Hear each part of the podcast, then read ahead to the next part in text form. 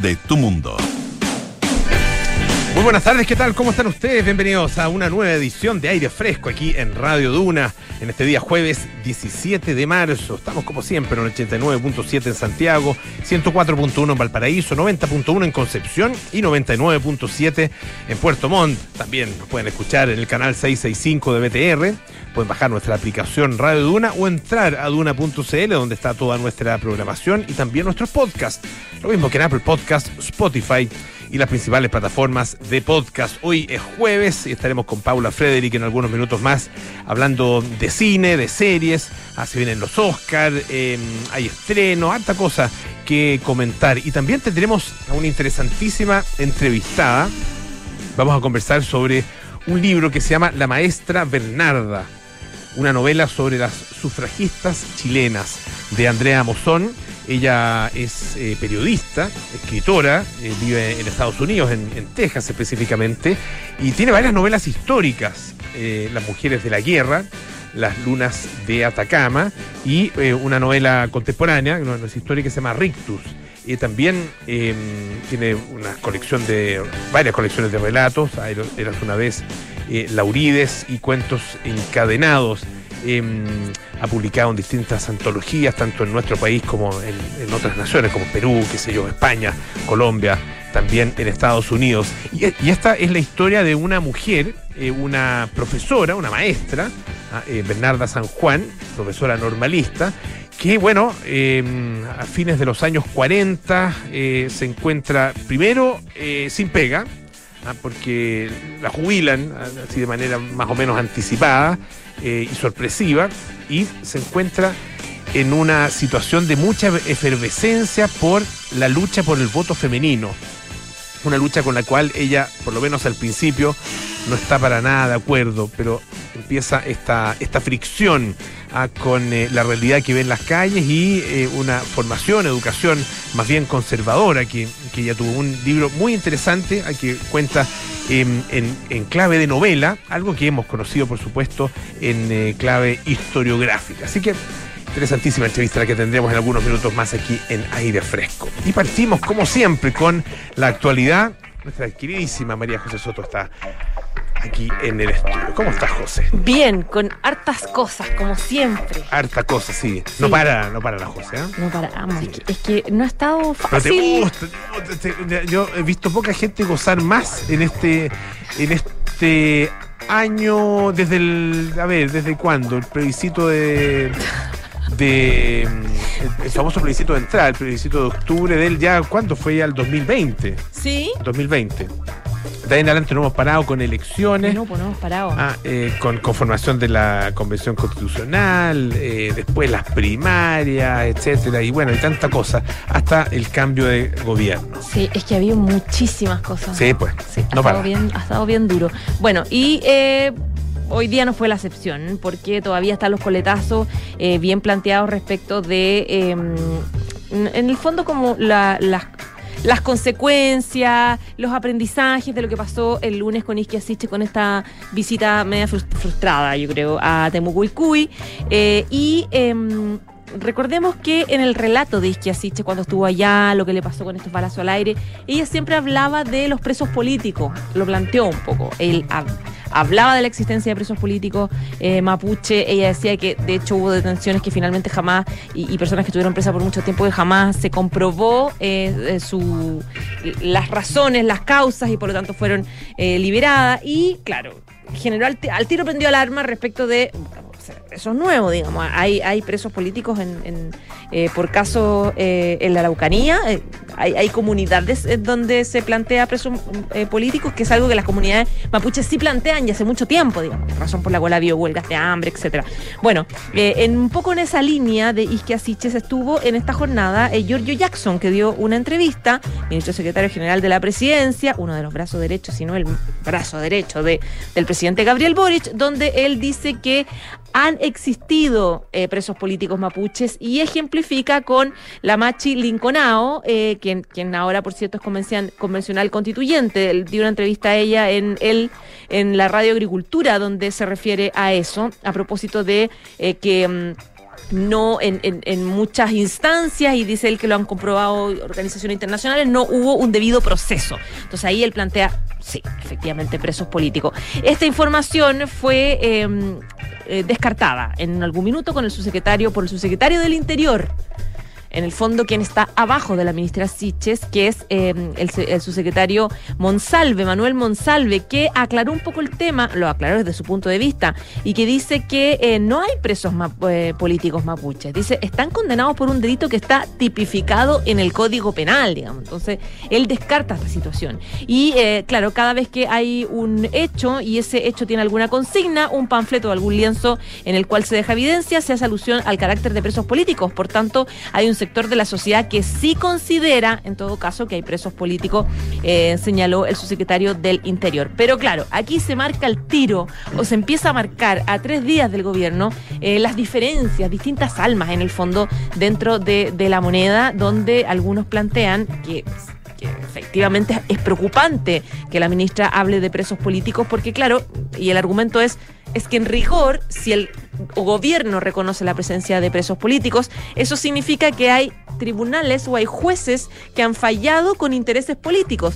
Y desde el punto de vista oficial, eso debería denunciarse. Entonces, claro, es peligroso, se plantea que es peligroso. Entonces, esto ya queda, y claro, uno dice Manuel Monsalve como un poco iba un poco esa línea, digamos, de plantear que, eh, que ojo, aquí hay eh, personas que están tipificadas con, un, con el código penal, digamos, son, son otro tipo de delitos. Entonces, eh, se abre un flanco nuevo, yo creo que puede ser bastante profundo. Y digamos, hablábamos, entrevistábamos en Ahora Anduna al diputado Leonardo Soto, abogado de la Comisión de, Constitución, que claro, él decía, sí, es un punto, puede complejizarse si empezamos a hablar de presos políticos, si no se denuncian quiénes son. Eh, puede haber alguien que diga, dígame cuál es la lista de presos políticos para saberlo, digamos, para empezar a trabajar en eso. Eh, pero claro, él decía, eh, el problema de estas declaraciones es que se desvía el tema. Y el tema es trabajar la Araucanía, digamos, lograr la paz, lograr eh, trabajar en conjunto, lograr ayudar a las comunidades. Entonces, si estamos hablando de la presencia de eh, presos, políticos, de nuevo tenemos distracción. Pero parece haber, eh, José, un especial cuidado por parte de, de algunas de las autoridades de gobierno en la utilización del lenguaje. para, para no enemistarse en definitiva, sí, claro. para amigarse y no enemistarse al mismo tiempo. Porque claro, se habla de Gualmapu, ¿no es cierto? En vez de hablar de eh, la Araucanía o la macrozona sur o lo que sea, o, las regiones del Biobío, la, o la región del Biobío, la región de la Araucanía, o las provincias tales y cuales, no, el Gualmapu, ah, utilizando eh, la denominación que le da justamente, eh, por, lo menos en parte, no sé si todo el pueblo mapuche. es, es, una, es una manifestación, ¿no es cierto?, de este interés en abuenarse. Y por otro lado, no enemistarse utilizando eh, con mucho cuidado también las, las palabras en relación con... Eh, entonces, es súper difícil, claro. es súper difícil estar caminando en esas dos bandas, la verdad. Y uno, no herir ninguna susceptibilidad. Claro, de, si uno lo mira con, eh, con, con, la mejor de las intenciones ah, y pensando muy bien ah, de, de, de las autoridades, uno podría decir, bueno, el objetivo, aquí hay una estrategia. Y la estrategia es dialogar. ¿No es cierto? Poder, poder entrar en. Y, a través de. poder entrar en diálogo y a través del diálogo llegar efectivamente a una solución de largo plazo. Ah, y, esa es una estrategia eh, que, con la que, bueno, es difícil no estar de acuerdo ah, como estrategia. El problema es más bien táctico. ¿Ah? porque porque en, en la, es en finalmente en la táctica donde donde aquí se juegan las se, juegan los partidos ¿ah? eh, uno puede tener una estrategia la estrategia es llegar al mundial pero la táctica es, se, tiene que ir definiendo partido a partido dependiendo del rival dependiendo, y, aquí pasa lo mismo pero claro ¿Ah? tú lo puedes también eh, es cierto evidentemente que ella quiere abrir una puerta que está cerradísima eh, en, en, en, la Araucanía el punto es que si tú empiezas a o sea las palabras generan realidades. Pues. Entonces, si tú empiezas a plantearlo como una, como la existencia de algo real, la existencia de presos políticos en la mesa de negociación, va a tener que estar obligatoriamente eso. Yo me estaba acordando de la discusión que se dio a principios del gobierno de Elwin con eh, el tema de los presos. a los que se le llamaba efectivamente presos políticos, pero muchos de ellos, la mayoría, estaban presos por eh, delitos que estaban también tipificados o en el Código Penal o eran parte de, qué sé yo, la ley antiterrorista o una, o una serie de leyes, incluso leyes, leyes especiales. Eh, pero efectivamente a ellos se les acusaba de haber cometido eh, delitos. ¿ah? Eh, no, no, y, y la defensa ¿ah? de parte de primero la dictadura, después la derecha, era, y cuando se discutieron las leyes, las famosas leyes cumplido a principios de, durante los años 90, eh, era, bueno, estas personas están efectivamente detenidas y presas y, y- y- y en, en prisión preventiva, no por razones, no por lo que piensan, sino que por lo que hicieron. Ahora, el problema era que eso que hicieron obviamente tenía un fundamento en un periodo especialísimo como era el periodo de la dictadura, donde no existían garantías democráticas en en- en- en- ni para los que estaban en libertad, ni menos aún para los que estaban detenidos. Por lo tanto, fueron víctimas, muchos de ellos, de abuso. Eh, de abuso desde el punto de vista de los procedimientos judiciales y de abuso ya incluso desde el punto de vista mental y físico, psicológico y físico. Entonces, claro, se establecieron estas leyes, estas leyes cumplido que tuvieron distintas fórmulas ah, de, a través de indultos, a través de penas de, conmutación de penas, por extrañamiento, por ejemplo, a personas que se tuvieron que ir del país, salieron libres, pero se tuvieron que ir del país, y, así. Pero era, una discusión eh, no, no, no sé si tan, o sea, no, no, no era igual, obviamente, pero que tiene, esta discusión tiene reminiscencia de lo que se discutía en ese entonces. Eh, el punto es que el contexto es tremendamente distinto. En lo que se parece, la discusión es que es en esto de si hay o no preso político, pero el contexto es completamente distinto. Todas estas personas han sido detenidas en un contexto de democracia, de pleno funcionamiento de los tribunales de justicia, de independencia de esos, de esos mismos tribunales, pero han existido, y en eso también hay que concederle un punto a Giorgio Jackson, han existido también abusos en los procedimientos y ha, existido incluso eh, intentos de, de- o, o más, que intentos, ah, eh, elaboración de montajes ah, para poder incriminar a algunas personas. Entonces, hay efectivamente un, eh, un, un contexto enrarecido ah, por, esos, por esos elementos. Eh, pero algo que se, que, que se- que se debiera limpiar relativamente rápido. ah, porque si no vamos a seguir entrampados en una discusión que, que puede no tener salida, como, como puede no tener salida eh, el- la búsqueda de la estrategia de largo plazo que tiene, que tiene finalmente el gobierno. Pero entramparse en este minuto y sobre todo al interior del gobierno en una discusión de si hay o no hay presos políticos, la verdad es que es un sinsentido. Es que el yo creo que más que entramparse el problema es las declaraciones distintas en el fondo. Claro. Ahí, ahí cuando se genera, porque al final nosotros Ahí- no, ahí no entrampamos, claro, nosotros empezamos a abordar el tema. Ahí están los tropezones, tropezones. Claro. Ahí están los tropezones, pero, pero son autoinfligidos finalmente. Sí, claro. Un daño autoinfligido. Sí. Bueno, Bueno, ahí, ahí hay que coordinar. La SECOM, Secretaría de Comunicación, es la que generalmente ahí trata de, de coordinar las declaraciones de cada cual, de mantener las posturas, comités políticos. Mm. Yo creo que tiene que ver con el afinamiento también del equipo político, ¿no? de, de- de cómo se van a ir orga- organizando un poco. Manuel Monsalve es PPD, Es PS, PS, sí, el Partido Socialista, PS. ex jefe de bancada. ex jefe de bancada, Sí. ya, PS. Y está en una línea que un poco ha demostrado el Partido Socialista en estos últimos días, donde está Leo Soto también, de por Ajá. ejemplo, mantengamos el estado de excepción en el sur, deberíamos evaluarlo, ojo, no nos metamos acá tanto, un poco de paños, paños. Está es que como un estaba, poco estaba eso. pensando porque eh, finalmente eh, no es, no son, no- el, el PS no es parte del corazón de eh, la, del movimiento que llevó a Gabriel Boric a convertirse en presidente. Son allegados, Claro. son allegados. Entonces, ¿qué va a primar en definitiva? ¿La visión de un allegado o la visión de, de- de alguien que, que ha estado en la casa durante todo este tiempo? Vamos a ver. Vamos a ver. El presidente tendrá la palabra. Está, está medio callado, Boric. No, no, no, ¿qué? no, no, no, no- Está haciendo seguimiento, está haciendo seguimiento de lo que está pasando, claramente.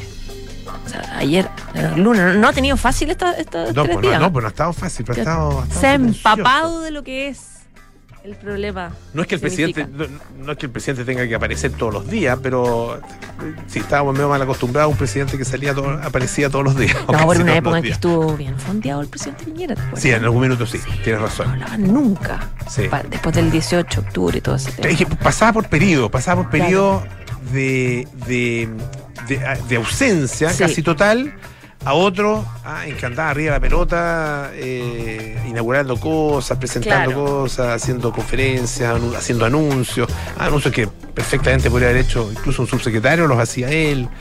Bueno, ya pues. Un abrazo. José, un abrazo grande, ah, muchas gracias.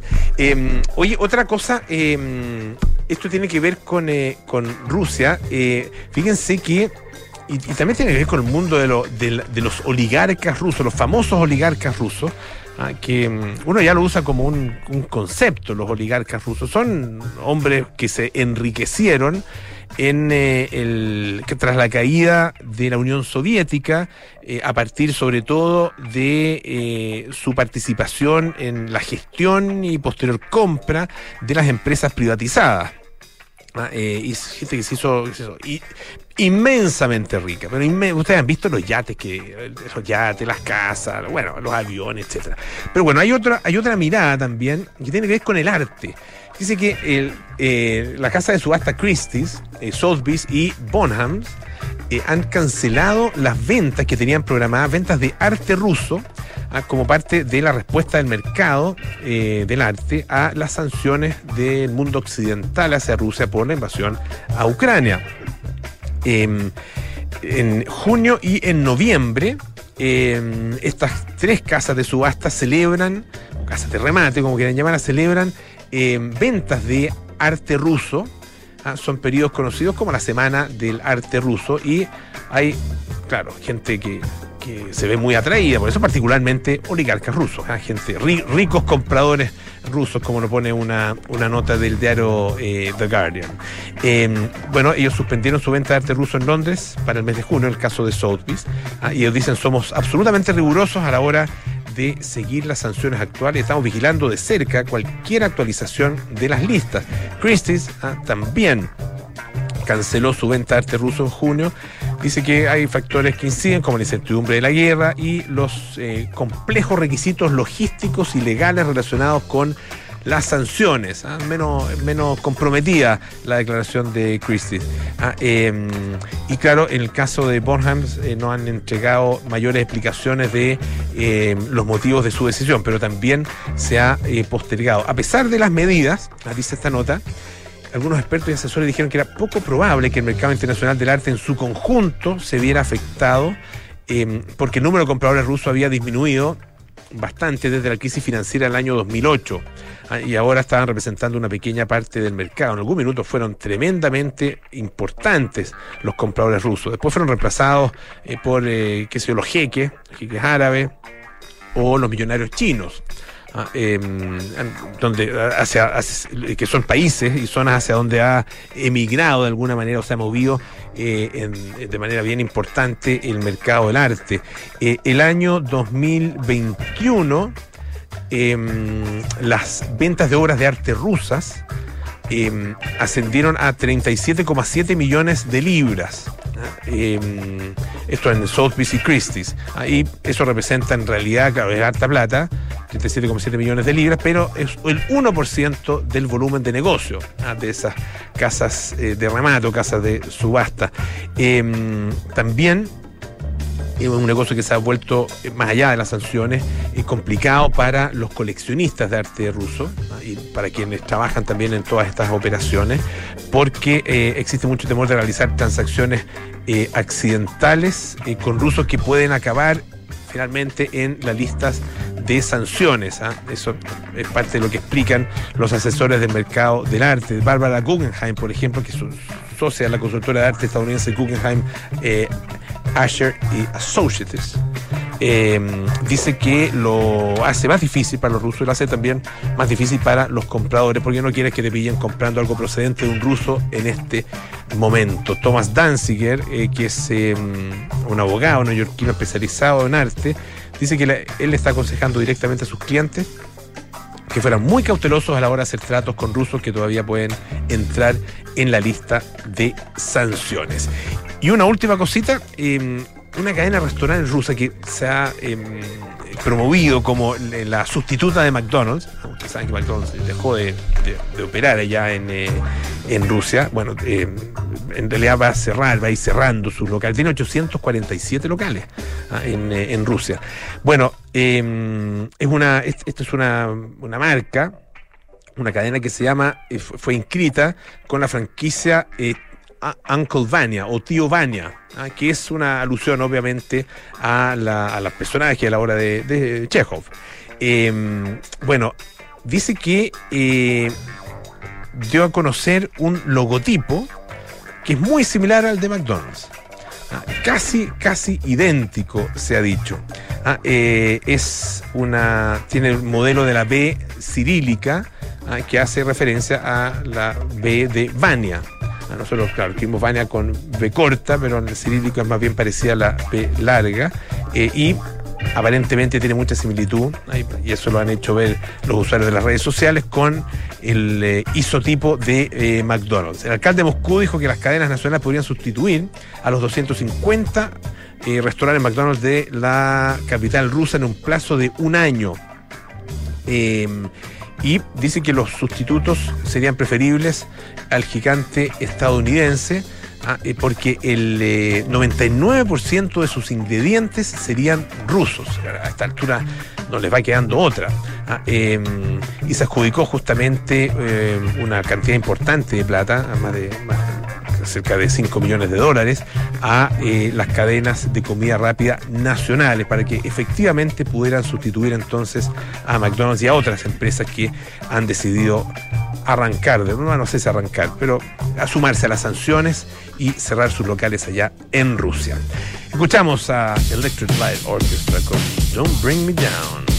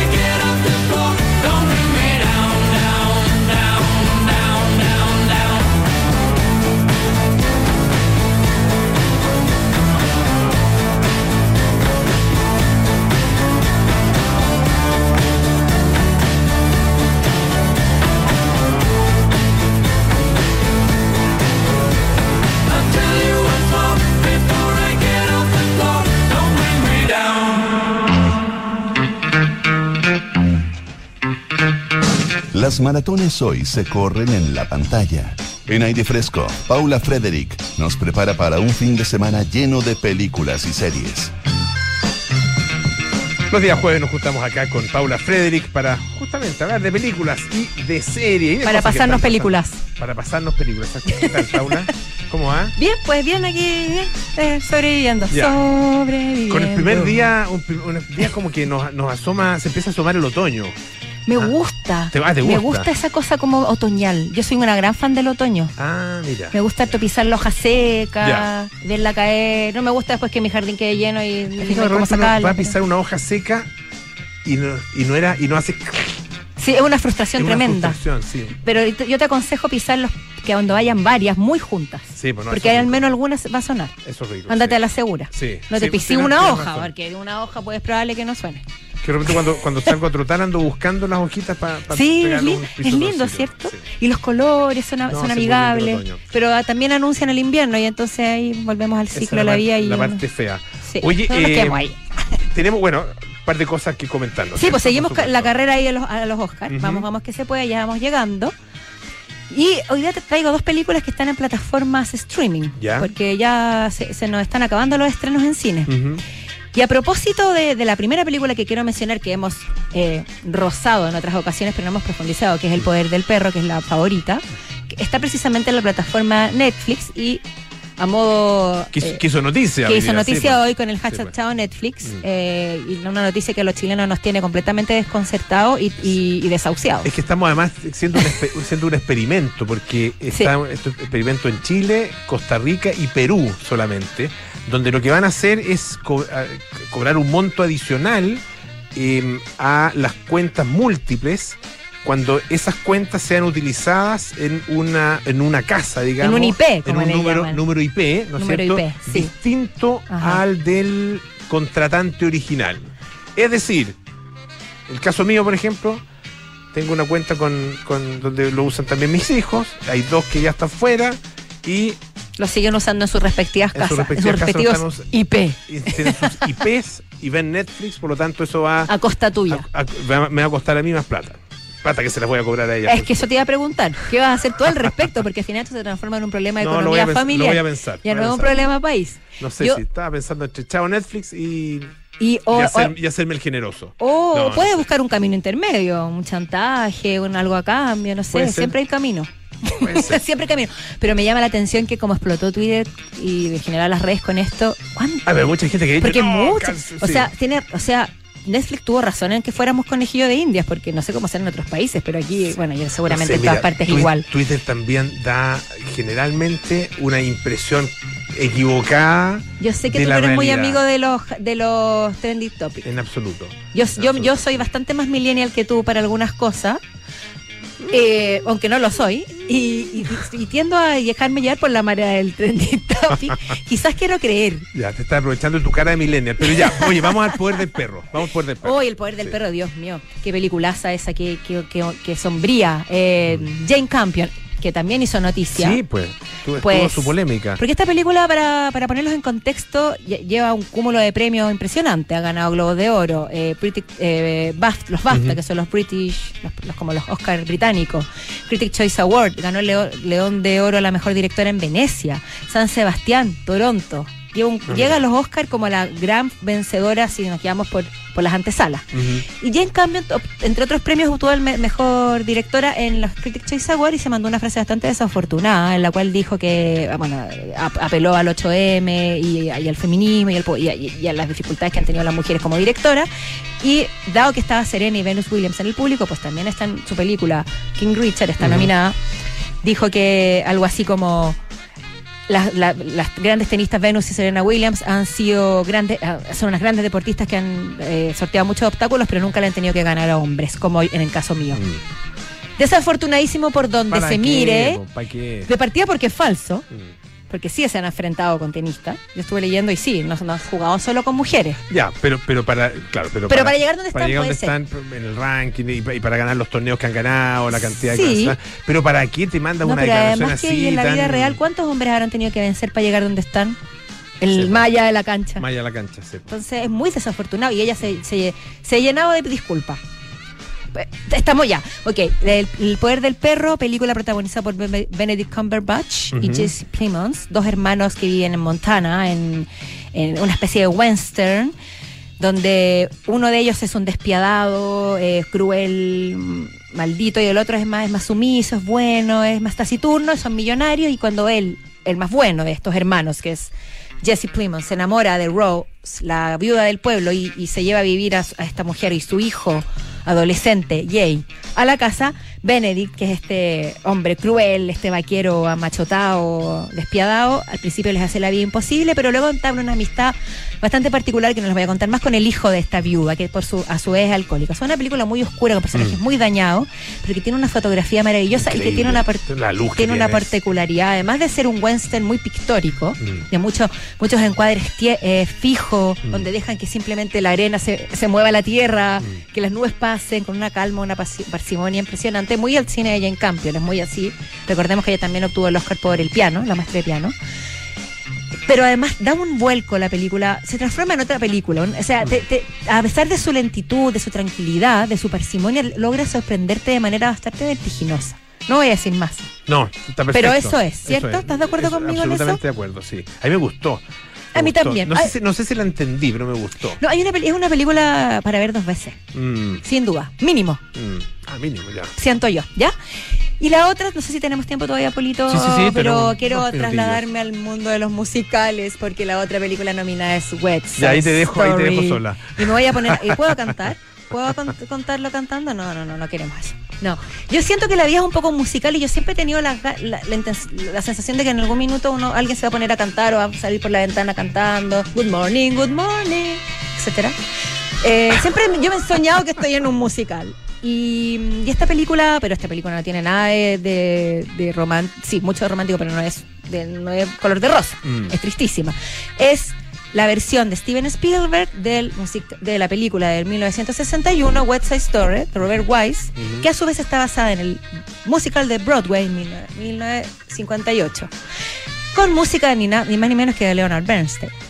Y ha sido uno de los musicales más exitosos de la historia de Broadway. Y la película, cuando se presentó en los años 60, obtuvo 10 de los 12 Oscars a los que estaba nominado. Ah, mira. Y, esta, y, y- y West Side Story lamentablemente ha tenido... Marcó una época esa película. Marcó sí. una época porque además eh, es una adaptación de Romeo y Julieta de Shakespeare, pero eh, eh, habla de la migración, el conflicto entre los Sharks y los Jets, que son los descendientes de europeos, segunda generación, versus los puertorriqueños, primera generación, cómo se construye Nueva York, y tiene una fotografía, una música, una nostalgia. Es Esa, como. esa, esa hablando de la, Perdón, original. me salté. La original es maravillosa, pero la de Spielberg está al borde de superarla para mi gusto. Ah, mira. Porque es un homenaje de tomo y lomo y es, un, es una oda a, a los musicales, al cine clásico de Hollywood.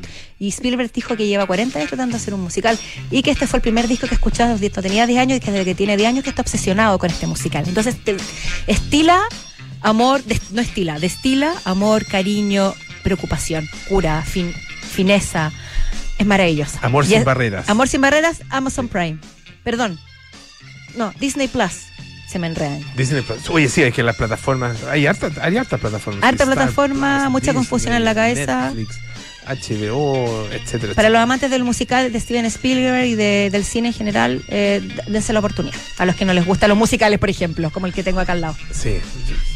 La, la Paula ha visto La La Land como 10 veces. Sí. Yo, yo no, no- no soporté ni la It's primera. another day of sun, Bueno, lo único que les digo. ya Paula. Muchas gracias. Hasta el próximo jueves. Chao. Paula Frederick aquí en Aire Fresco. Eh, Advance de Universidad San Sebastián, el programa líder en Chile que te entregará las herramientas para potenciar y destacar en tu vida profesional. Estudia una nueva carrera en modalidad online o presencial. Postula en advance.uss.cl. RexMás es el mejor software de remuneraciones de Chile y el más completo porque RexMás también te ayuda con asistencia, firma digital o automatización, entre otras tareas. ¿Qué esperas? Conoce más ahora en rexmas.com.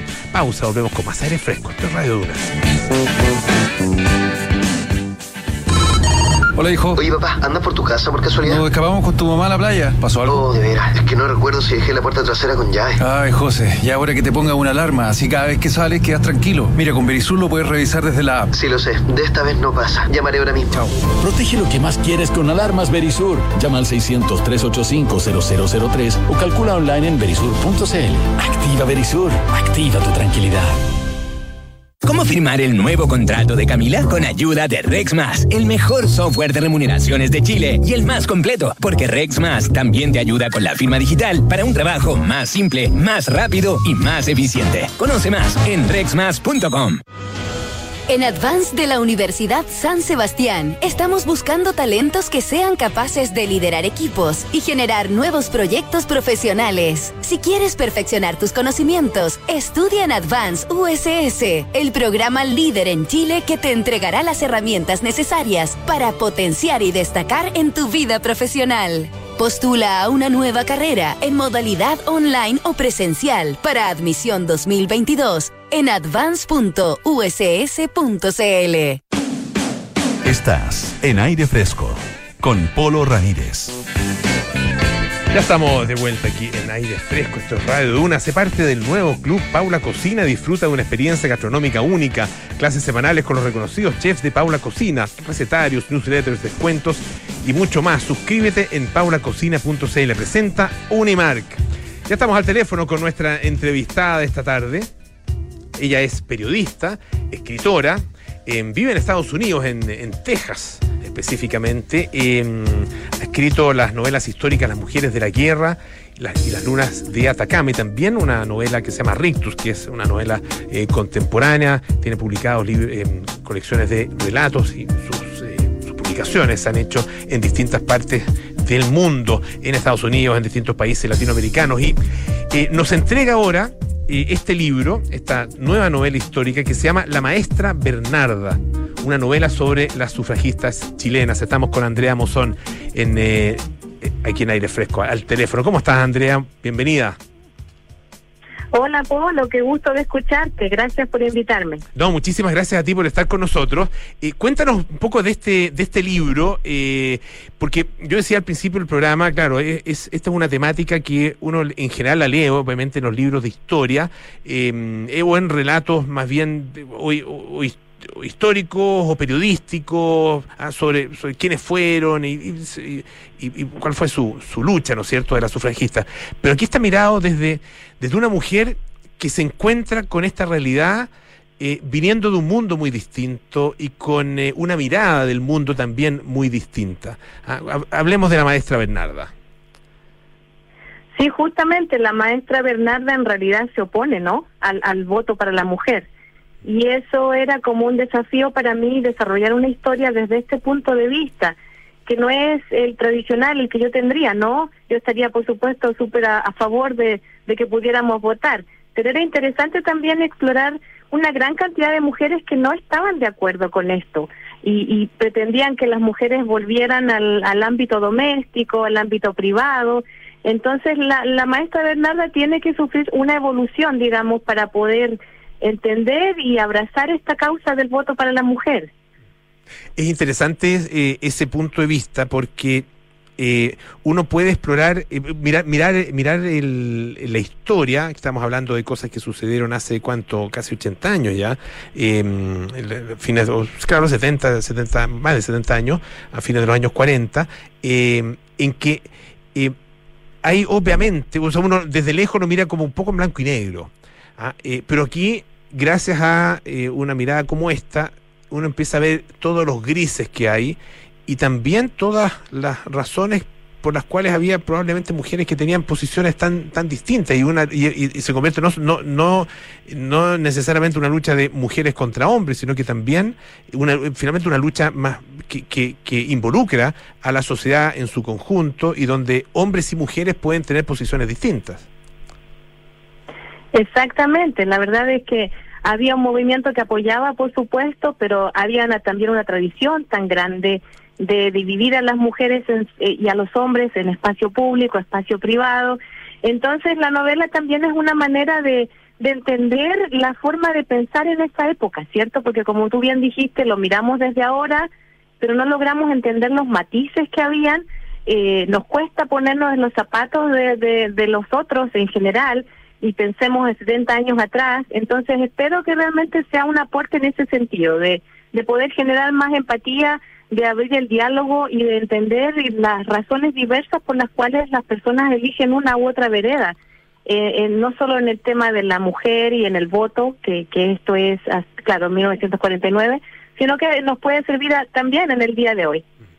¿Te, te- pasa a ti o te pasó en esta novela, eh, Andrea, preguntarte eh, de si que hubieras tú vivido en esa época eh, y hubieras tenido, eh, no sé, eh, eh, veintitantos años, a lo mejor 30 años, en ese momento, ¿de qué lado hubieras estado? Te hiciste esa pregunta, ¿no? Mira, buena pregunta.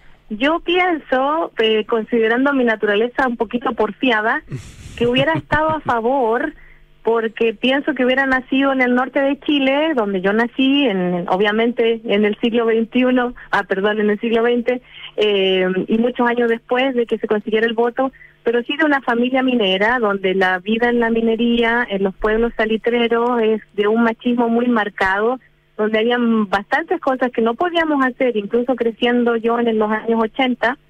Eh, entonces yo pienso que sí, que me hubiera identificado con, con el movimiento sufragista y por supuesto también habían grandes movimientos de mujeres obreras en el norte del país que ya estaban activas y que ya estaban eh, luchando por sus por sus derechos, por mejores ho- horarios, por mejores sueldos y también temas laborales, ¿verdad? O sea, las mujeres trabajaban horas más largas, les pagaban menos, los niños y las niñas también trabajaban, entonces era todo un entorno un poco diferente a lo que vivimos ahora, digamos, la explotación podía ser diferente, ¿verdad? Llevada a un extremo. Y entonces yo creo que yo también hubiera estado ahí como en la en la revuelta, yo creo que sí, que hubiera estado en contra de Bernarda, ¿verdad? Porque Bernarda se- se- al principio de la novela se opone, entonces hubiera sido parte de, de ese camino de Bernarda de entender, oye, hay- esto es importante y es necesario y no podemos bajar los brazos ahora que falta tan poco,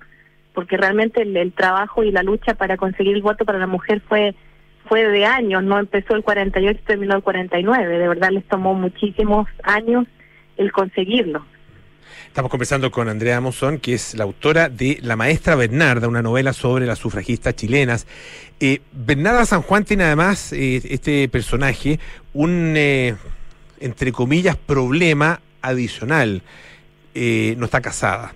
Y por lo tanto, eh, no tiene, para la época, ¿no es cierto?, un marido que eh, pueda en el fondo ayudarle a ella a insertarse de una, de una de la manera correcta en la sociedad una, una vez que ella eh, es jubilada del colegio en el cual trabajaba no y se nota especialmente al, principio de la novela cuando cuando ella va a buscar su va, va- a tramitar su jubilación. Le dicen oiga sabe que mejor venga con su marido para que le sacan las cosas más fácil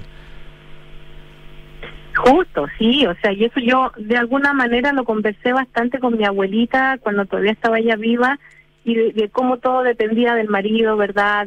Había que tener la firma del marido para, para muchos trámites y no para todos. Entonces, claro, Bernarda se enfrenta con esa realidad de ser una mujer soltera, eh, además de ser un- no una mujer joven, ¿no? O sea, ella está entrando ya en la segunda etapa de su vida, se queda sin su trabajo, que ha sido su, su motor y su faro, guiándola durante muchos años en, en ese en ese Chile, en el Chile de- esa época, y de repente sale. Y sale al mundo que es totalmente diferente de cuando él ingresó a la, a la escuela a formarse como maestra.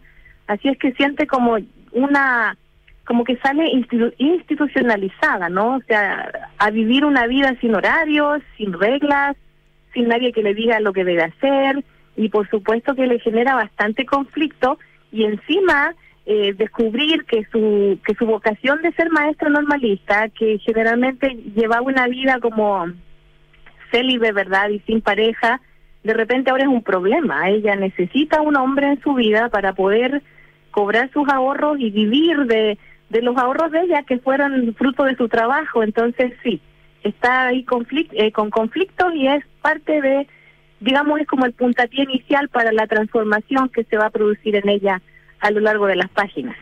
Hay eh, muchas otras eh, lim- limitaciones eh, y exclusiones eh, que, han vivido las mujeres y que siguen viviendo. Eh, ¿Cuáles son, eh, eh, no sé si, si te surge inmediatamente algo eh, de exclusiones o marginaciones o limitaciones que tienen las mujeres actualmente? Tú, claro, estás viviendo allá en Estados Unidos, pero tienes una, una mirada, obviamente, sobre, sobre nuestro país. Sí, la verdad es que yo creo que aún hay limitaciones, ¿verdad? Eh, yo nombraría, por ejemplo, el tema de los sueldos. Eh, los sueldos aquí tampoco son pares. Aquí hay disparidad de sueldos eh, entre hombres y mujeres y, y, y varias personas luchando por conseguir la paridad en ese sentido. Eh, el tema de los cargos públicos yo diría que está más balanceado y ahora en Chile también, ¿no? Por supuesto, con el nuevo gobierno y la- el nuevo gabinete se, se, va, se va encontrando un balance. Eh, todavía yo creo que el tema de la violencia en contra de la mujer nos falta por avanzar, por supuesto, el, el tema de todavía sentirnos seguras en la calle, incluso aquí, ¿no? Hay que saber dónde andar, hay que saber dónde, por dónde caminar, o sea, incluso estando en Estados Unidos, donde hay barrios muy seguros, también hay barrios que pueden ser bastante peligrosos. Entonces, eso yo creo que todavía no andamos con la misma tranquilidad que puede andar un hombre por la calle y no ganamos lo mismo definitivamente. Y la última cosa que vemos aquí es que pagamos más por los productos que se supone que son de mujer. Entonces, si te vas a comprar una, una polera rosada, digamos, vas a pagar 50% más que si te compras una de color azul, ¿no? Porque los colores y algunos productos siguen teniendo el género, ya, entre comillas, siguen siendo eh, destinados a cierta audiencia. Entonces, eso también afecta eh, el poder adquisitivo de las mujeres y, y ahí contando que, que ganamos menos y que encima ahora por la pandemia nos tocó quedarnos en la casa con los niños eh, un montón de mujeres dejaron la fuerza laboral y no sé si sea posible la reinserción así tan fácil. Claro, es algo que, sin duda ha costado. De hecho, ha sido más, más, rápida la, reinserción laboral de hombres que, mujeres eh, durante este, este periodo ya en que la pandemia empieza eh, a aflojar, por lo menos es, lo que ha pasado acá en, eh, en nuestro país. ¿Cómo, eh, ¿Cómo hiciste la, la, la investigación y qué elementos eh, del, del libro son de alguna manera basados en, en, en hechos contrastables, digamos? Sí, buena pregunta. La verdad es que la investigación desde lejos suele costar un poquito más, ¿verdad? Pero eh, agradezco mucho que existan los sitios web como Memoria Chilena, por ejemplo. Estuve trabajando con el de la, del, del Museo de Educación también, que era justo el modelo de la escuela, de la escuela número uno, eh, donde Bernarda Ficcional eh, se forma y trabaja. Y también conté con el apoyo de Guillermo Parvex, eh, Mm. o Parvex, Parvex, Guillermo sí. Parvex, él me ayudó también en algunos datos que no podía encontrar, no había forma de encontrarlos.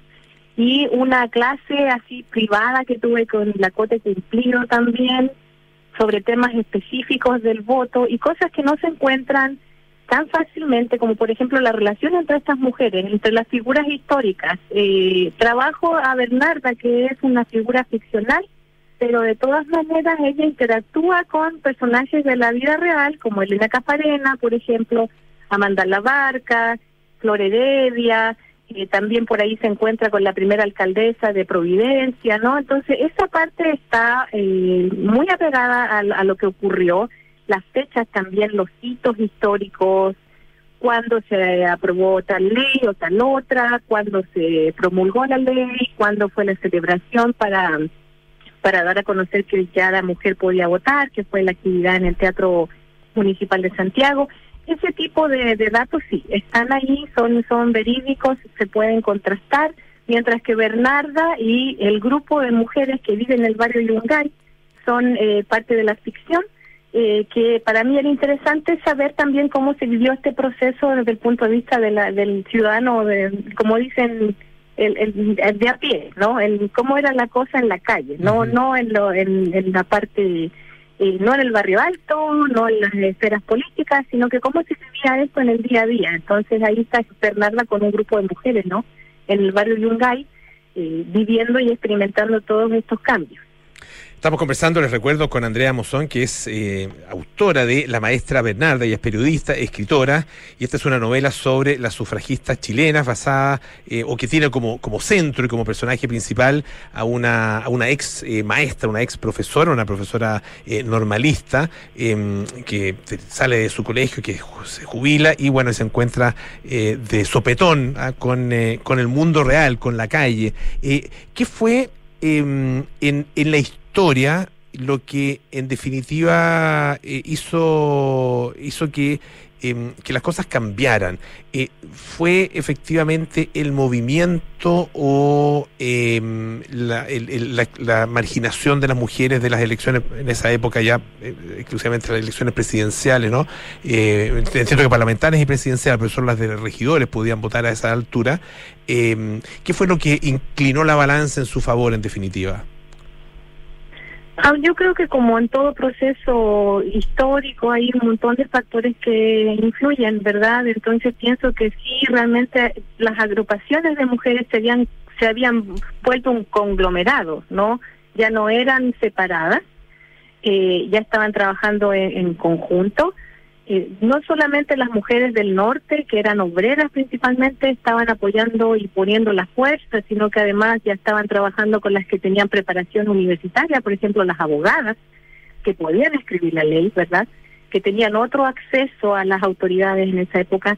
También, eh, también ah, debemos de considerar a la esposa del presidente, de Gabriel González Videla, que, que también ella tenía una, una oficina no en, en el Palacio de la Moneda y que yo creo que también colaboró y fue parte del, del proceso Eh, y yo pienso que un poquito como lo que pasó en el estallido social, o sea, tanto va el agua al cántaro, ¿verdad? O el cántaro al agua que, que al final se quiebra, o sea, había mucha expectación, habían esperado bastante, habían intentado varias veces, habían escrito un proyecto de ley antes que no se acep- no no prosperó. Tenían un acuerdo con el, con otro presidente que al final el presidente falleció, entonces tampoco se firmó esa ley. Y, y al final yo siento que era el momento, también hay una confluencia de, de, del- de Gabriela Mistral y de haberse ganado el premio Nobel en 1945 que creo que también puso a Chile en, a un nivel internacional, lo, lo puso en el, en el mapa a nivel internacional otra vez, digamos, y a decir, bueno, aquí las mujeres no pueden votar. Entonces, habían varios países en esa época que, sí, que eso ya era un derecho. Entonces, yo pienso que tiene que haber habido, y estoy aquí imaginándome el sentir de la época, ¿no? Tiene que haber habido un movimiento suficientemente fuerte, eh, y, y que no que no decaía y que no claudicaba para conseguir este este derecho. Es, es una sensación que a mí me quedó después de leer eh, los documentos que leí, los libros que leí eh, y las entrevistas y, la- y las conversaciones con, con los historiadores. Tú describes en el libro eh, a estas mujeres, a, las- a las sufragistas, como, eh, como la miraba y parte de la sociedad, ¿no es cierto?, como mujeres muy extremistas. Ah, eh, ¿Qué paralelo se puede hacer con eh, el movimiento feminista actual, donde también hay mucha gente que, que dice está bien eh, luchar por los derechos de la mujer y por la igualdad, pero en buen chileno eh, se van al chancho? Ah, se, se- se extreman demasiado sus posiciones. Eh, y claro, esa crítica existe ahora. ¿Existía en ese entonces también hacia estas mujeres? Ah, claro, sí existía, ¿no? Porque por supuesto había mujeres que no querían salir del ámbito de lo privado, que, que en el fondo está, les habían enseñado, igual como nos han enseñado ahora, cuál es nuestro papel, cuál es nuestro lugar en la sociedad, qué es lo que debemos hacer y qué es lo que no debemos hacer. Entonces esto en esa época también existía. Así es que sí, había mujeres que se oponían eh, en la vida real se oponían a la, al, voto para la mujer y cualquier eh, función de la mujer fuera de la casa, ¿no? Que, que la mujer, que el ángel del hogar, que era una idea muy victoriana, perdiera sus alas, ¿no? Y saliera a, a- a habitar el mundo. Eso era una idea a la cual se, se resistían bastante las mujeres en la época. Y entonces también, si nos vamos un poquito más atrás, en la lucha de las británicas para conseguir el voto para la mujer, había también mucho castigo físico.